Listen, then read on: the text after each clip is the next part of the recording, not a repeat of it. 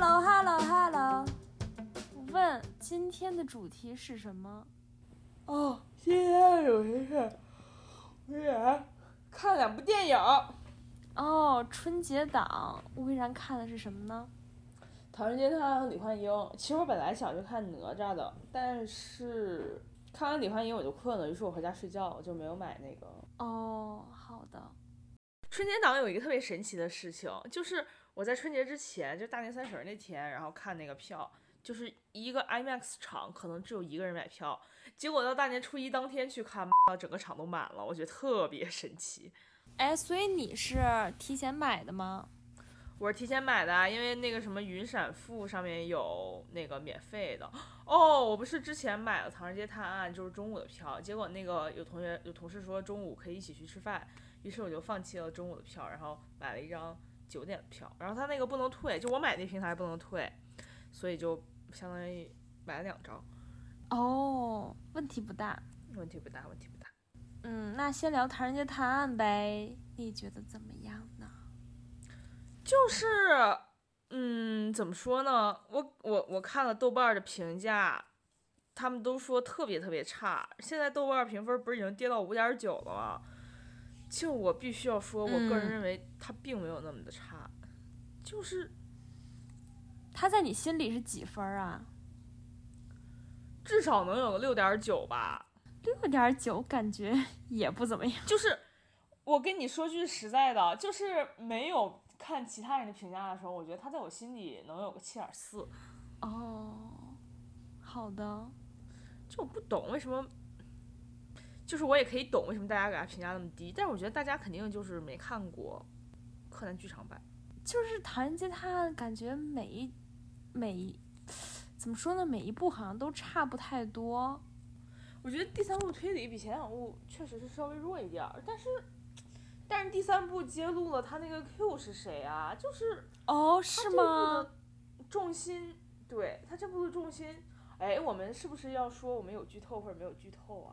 呃，有照着有剧透还是没有剧透的来？有还是没有啊？哎，我感觉现在也有吧？有吧？等我们发出来，应该大家都看了。对，我也觉得。我现在我觉得现在能看的人基本上已经都去看过。没错，不能看的人像我这种估计也不会看。半年之内也不会看，没错，没错。那剧透，剧透，剧透。我我先来一个总体的剧透。就我后来思考了一下，为什么我觉得这个东西，就是这个剧拍的并没有很烂，甚至可以忍，就可以忍，并且甚至还还还行。就是因为我看了太多的柯南剧场版了。就是披着推理的外衣，实际上你们就是在扯淡。对，并且它就是一个很完美的剧场版，就是真人版化的柯南剧场版。就是你想啊，它的故事也发生在日本。然后整体的背景也是，就是披着推理的外衣，实则是日本景点旅游宣传片儿。然后还有一个长得特别帅的，就是年轻人和一个又猥琐又老的他的亲戚。你这个你能这样说吗？你想啊，世界上这么多男演员，能让你能让柯南的粉丝就是。认为演那个新一还不崩的人，感觉除了刘昊然，好像也很难找到第二个吧。我要想一想啊，演新一不崩的男演员。其实我觉得，虽然我我我我只是看《明星大侦探》认识了张新成，但是我觉得他那个脸演演演工藤新一还可以。啊，我觉得张新成比刘昊然还差一点吧。我没有针对张新成的意思，我只是说。但是我觉得张新成的开始自爆脸是尖的，就是刘昊然的脸是，就是圆的，嗯，有点圆。对。哦，你是从外形上讲，我是从整个人的。哦，那个谁，白敬亭。白敬亭不可能有白敬亭吧？但是白敬亭演技一般。我没有针对白敬亭的意思，我只是。太难了吧！说句话。哎，太难了。算了算了，我们不讨论这些细节。哎，不重要，不重要。哎，刚才说到哪儿了？哦，客剧场版。嗯。对，我觉得，我觉得他就是把那客人剧场版真人化了，所以我还是挺能接受的。我觉得没有什么不能接受的，就是他推理也很弱，然后也莫名其妙的牵扯了一些，就是呃，怎么说，人小时候的事情，一些不为人知的过去。啊？谁的不为人知的过去啊？啊，我我给你讲，哦，我还没有剧透，我给你讲这个故事吧。这个故事大概就是，呃，日本两个黑帮老大，然后他们进行一次谈判，那谈判相当于在一个密室里进行，也是一个特别空旷的密室，然后他们就，然后有一个人就大叫了一声，然后他死了，然后大家冲进去发现他被另一个人，就是另一个人，就是这个嫌疑犯是晕倒在地上的，然后手里拿着玻璃片儿凶器。然后那个人，然后那个死者是就是被刺死了，也不是当时就刺死了，就是在送到医院，然后马上就那个抢救无效死了。然后，哦，对，就是这么一个事儿。然后，但是那个嫌疑犯说不是他杀的，就请了那个毛利小五郎，不是，哎呃，那个人叫什么？叫毛利小刘五郎吗？昊然叫什么？秦风。就请毛利小五郎一家去侦破这个案件，然后刘昊然他们就去了，然后还有一个主角是日本那边有一个侦探叫野田昊，你知道吗？他之前出现过，出现过短短像是的一次，嗯对，然后然后还有一个泰国的侦探叫托尼贾，我我不知道这个托尼贾是演员的名字还是那个角色的名字，好像是角色的名字，反正就是这么几个，然后那个，嗯。刘昊然就在找破案的手，就是行凶的办法，然后还说什么密室一共有十三种形态，但是这个哪个都不符合，证明那个人就是凶手。结果呢，他们就经历了，后来那个就是他是两条线穿插着，还有一条线就是寻找 Q，然后 Q 好像就在整刘昊然，Q 就是说，呃，什么你们就是就是让那三个侦探，然后参加他的那个游戏，如果他能够正确的答对三道题，然后就给他暗示还是怎么着。后来第一道题我好像给你讲过，就是说三个人分两个面包，只能切一刀，怎么平均分？你没讲过，啊，那好吧，那可能是给周全讲过。然后怎么平均分啊？就是就是我当时想的就是在三分之一那个地方划一刀啊，就是就是它两个面包面包是并排放的，我就在三分之一的地方划了一刀。然后那个日本那个侦探就是这么划的，结果划错了，没听懂你说的什么意思啊？就是有两个面包，三个人分，然后只能切一刀，怎么把它们平均分？也不，他好像原来的问题不是平均分，好像原来的哦，问题是你的意思是，分的每个人都满意。你的意思是两个面包叠在一起，然后把它们错开，然后在中间切一刀，然后各剩三分之一。对，差不多，就是屏幕上它两个面包是并排放的，就是三个人面前有两个面包并排放，然后我我就想在三分之一那个地方就是横着切一长刀，然后不就把它们切开了？哦，对啊，为什么错了？嗯，但是正确答案是杀掉一个人，就是那刀切到一个人脖子上。什么鬼啊？为什么？哎，我跟你说，特别神奇的是，周全一下就想到了，周全根本就没有给我说面包的方式，他直接就说可能是不是杀掉一个人啊？为什么？然后当时太恐怖了！不是他他他他是那个小人儿的那种动画的，然后当时是秦风想到的。妈呀，好讨厌啊！然后他们就度过了第一关，第二关好像是在半小时之内到达一个什么地方，然后这个他们也到达了，然后好像说要打败一个人，然后王宝强他们就是打败一个相扑选手，反正也通过种种奇怪的那个方法打败了，然后最后一关就是。哦，那个日本的侦探因为用私人飞机，所以被淘汰了。然后那个泰国的侦探因为没打败，哦，泰国侦探的对手是剑道。我跟你说，太像柯南剧场版了，这不就是服部的戏份吗？就真的就是服部那个剑道，然后，然后，然后就只有秦风就是顺利进入了下一关。没错，感觉意料之中。没错，下一关是，哦，就是让他，你知道涩谷吗？就是日本有一个十字路口，哦，我知道，我还去过那个地方太像日本。旅游线了。天呐，我也想和摩托一起去日本。嗯没错，特别好。我感觉日本真的好不错啊。没错，还有很多可以吃的东西。对，呃，停停停，收。嗯，呃然后然后，然后就在涩谷，然后那个人就给刘昊然打电话说，你要数出涩谷一个红绿灯能过多少人，然后只有三次机会，第一次就是唐人在给他捣蛋，然后就就错过了，然后第二次的时候刘昊然就在数，然后数了三千多个，然后就他就说出了一个准确的数字，然后 Q 说不对，因为他正在他说完那个数字之后有三个人闯红灯了，然后然后那个然后那个 Q 就说，嗯，你看就是人不受规则控制，然后然后刘昊然就跳上了，就是最后一次机会，刘昊然就跳上了一个车，就是一个那种观光车，停在路口的观光车，然后在上面开始撒钱，然后每个人都就是去捡钱，然后就然后然后刘昊然说这就是正确答案，正确答案就是没有人通过这个路口，然后那个人说对了，然后他们就去了一个特别诡异的。特别像一个特别特别特别特别宽的井，就是刘昊然在，刘昊然和那个谁，王宝强在上面，然后那个嫌疑就是被害者的女秘书在下面的池子里，并且被锁上了，就是被被被被被被被绑上了，然后那个水位就一直上涨，然后还有一个刘昊然面前还有一个嫌犯，后来那个唐人就是王宝强就下去。陪着那个女的，然后刘昊然面前那个嫌犯就说：“我身上的心脏起搏器和这个水位上涨开关是连着的，你如果不把我推下去，就是你把不把我推下去，让我心脏起搏器停掉，这个水位就会一直上涨，那个人就会被淹死。”然后他们俩就在池边儿站着，然后并且那有倒计时，然后然后怎么着？哦，然后刘昊然就把那人推下去了。就那人就死了，然后正好警察来看到了这一幕，就就把刘昊然逮捕走了。结果那个警察居然是 Q 的一员，警察在监狱里跟他说：“你如果加入我们，我就能让你出去。”啊，Q 的一员。对，Q 是一个团伙组织，然后，然后那个 Q 还有那个第二部那个宋轶，就是那个凶手，还有第三部那个。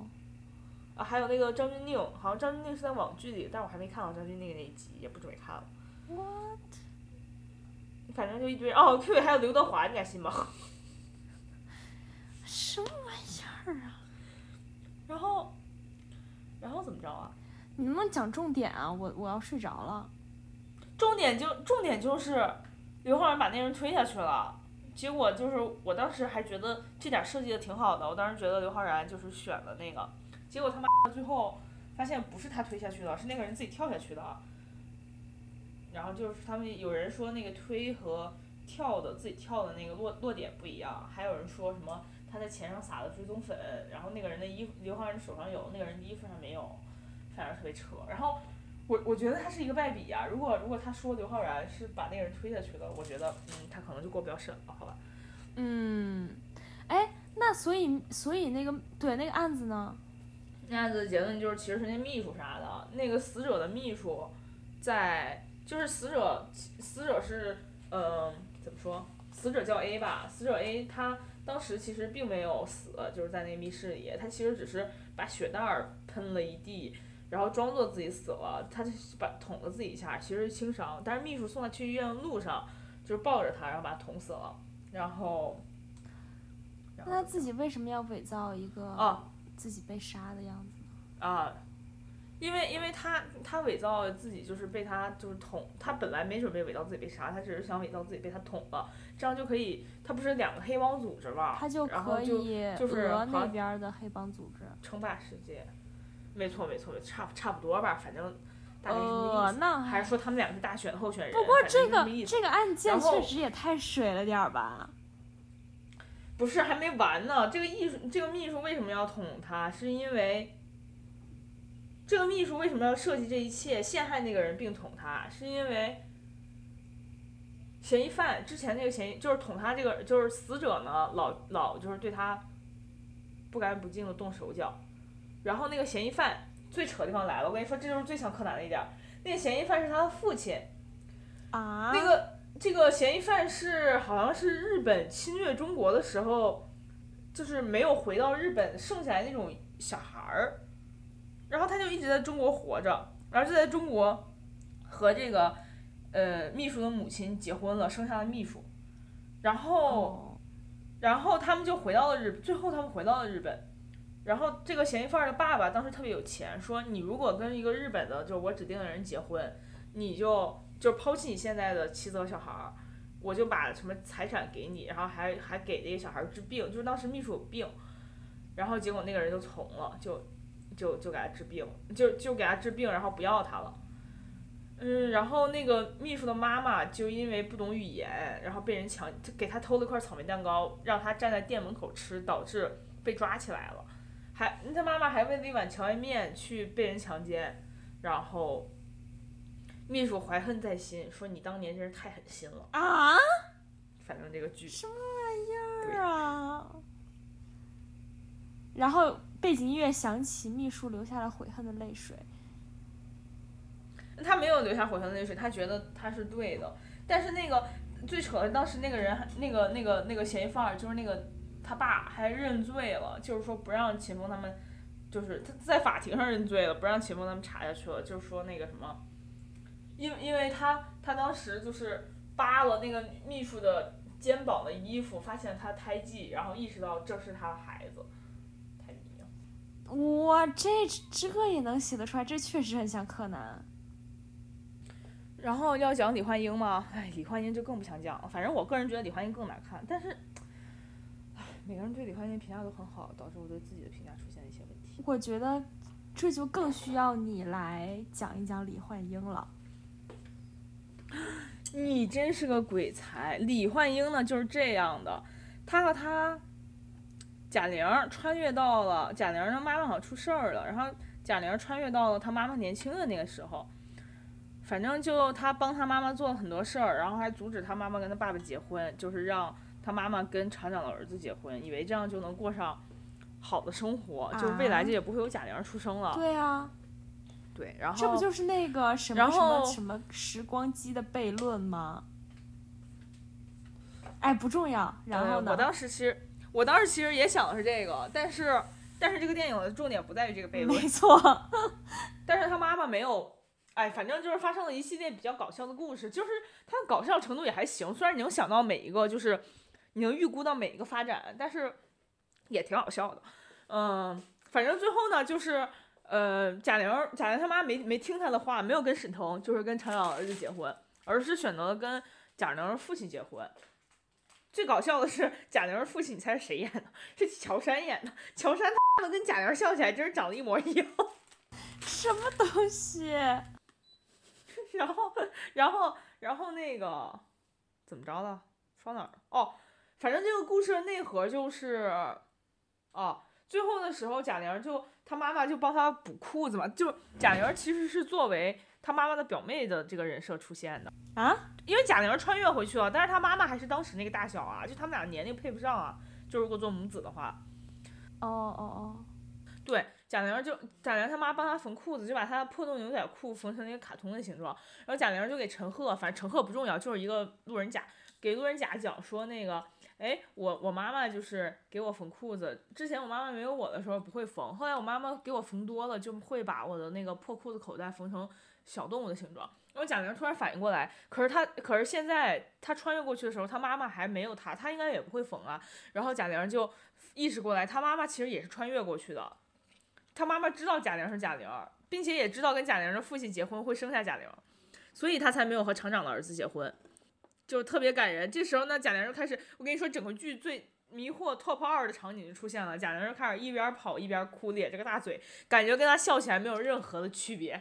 然后我跟你说，全剧 top 一 top 一迷惑的场景就是贾玲怎么穿越了，贾玲走进了一个电视节目，然后从天上落到了一个那个。就是树叶堆里。最好笑的是，它这个特效啊，跟八六年版《西游记》就是孙悟空从天上叭叭叭叭叭下来，然后站到地上那个特效，感觉一模一样。就你给我十块钱，我也能做出来那种。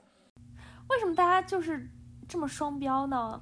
不知道啊，并且还有的人说，因为陈思诚导的，所以不去看。可贾玲电影电影里也有陈赫呀。啊？为什么不去看陈思诚的电影啊？我觉得陈思诚导的起码比贾玲好吧。我没有说贾玲不好的意思，就是因为陈思诚出轨了。那这跟他拍电影有什么关系啊？没错，但是大家不这么认为。嗯，当然出轨是不好的。嗯，没错，没有为出轨洗地的意思。太难了，现在。嗯真的，但是我感觉难道不是嗯，感觉说了要被骂，就是我感觉得看他的作品是什么，他在舞台上没错，你说如果是薛之谦出轨了，那我当然愿意踩一脚，因为薛之谦那破歌，就是在说薛之谦不好的意思，薛之谦的粉丝可以取关我。没关系，我们没有粉丝，更不会有薛之谦的粉丝。也是，就感觉，对，就是应该看他怎么说呢，跟你有关的那部分东西。没错。但是我我真的没有想到贾玲居然会就是自己当导演。我也没有想到。但说实话，就是我对穿越这个题材真的不太不太行。反正说实话。说实话，这个哎，那大家觉得感人的点在哪儿啊？他就觉得就是母亲无条件爱贾玲，就是贾玲特别废在里面，就是只考上了什么成人本科，还弄了个做假证的，然后然后让让让大家以为自己考上了本科本科。我觉得这就违背社会主义核心价值观啊！他弄了个做假证的，他妈还就是他妈发现了还没有说他，只是说你开心就是。你快乐就行，你以后让我，那我觉得这就是溺爱，这肯定不行啊！这什么价值观啊？大家感动的点好像就是说，他他妈妈就是无条件的爱他，并且他妈妈就是觉得他开心快乐就行，就是好像就是母亲为子女的付出不求回报，我觉得就是太理想化了。我觉得贾玲是因为他妈死了，所以才在这儿美化。对不起，对，这这这这这这这就是我想说的，这就是我想说的。他妈如果还活着，他他他虽然可能表现出来这样，但他内心肯定不是这样这样感知的。就是我觉得没有人会真的百分之百觉得你开心快乐就行，哪怕你去办假证，让我办让我办一个酒席，然后让大家来恭贺你考上本科，结果你跟我说你办的是假证，我觉得这是原则问题。没错，你觉得他是在就是补偿他妈妈吗？所以拍了一部美化他妈的电影。发了一个朋友圈：“你好，李焕英为什么爆火？”我也没说。我 什么东西？这审美跟我感觉，我真的真的是背道而驰。算了，算了算了。我感觉我感觉他的价值观跟我背道而驰这件事情，我在高中的时候就发现了，但我没发现他背道而驰的这么彻底。说实话，我高中的时候完全没有发现他的价值观是什么。好吧，你会在看完每部电影之后去豆瓣上看影评吗？会啊，这是我我我觉得这是我看电影的意义。哦，我也觉得，我每次我甚至会在看电影之前就去看影评。那不行，那不就被剧透了吗？就是我完全不在意被剧透。你跟周全差不多，周周全喜欢被剧透。嗯，也不是喜欢，就是我说实话就是。如果我一点准备都没有的话，那个电影我是肯定看不懂的。我想问什么？哦，你没看《刺杀小说家》吗？我没看啊。为什么没看啊？就是《刺杀小说家》里没有我特别喜欢的人，然后我觉得杨幂演的东西一般都不太好看。嗯，好吧。咱们这种能结束了吗？应该可以吧？结尾，我实在是不知道。不，太敷衍了吧？怎么结尾啊？嗯，就是不要在意别人对电影的评分儿。没错，审美是非常私人的事情。我依然就是觉得《唐人街探案》比李焕英好至少一个档。好的，我不知道哎，但是我可能就是都不会看，就算我能看了，我可能也不会看。我觉得《唐人街探案》还是可以看一看的。哎，去年柯南是不是没出剧场版？真的吗？好像是吧，我还没印象啊。我也没印象，但是我。柯南剧场版其实好像很多都没看，后面十几部的估计有不少都没看。啊，我看剧场版，虽然我每年都说怎么怎么着，但我好像基本都看了。反正看剧场版就是越来越烂，它不会比那《唐人街探案》更烂。但《唐唐人街探案》也不会回到就是一那么好看了吧？也是，下次好像会在伦敦。好的，那我们就是。会不会跟那什么联动？啊，不会吧！录个结束愉快。好的，拜拜。拜拜。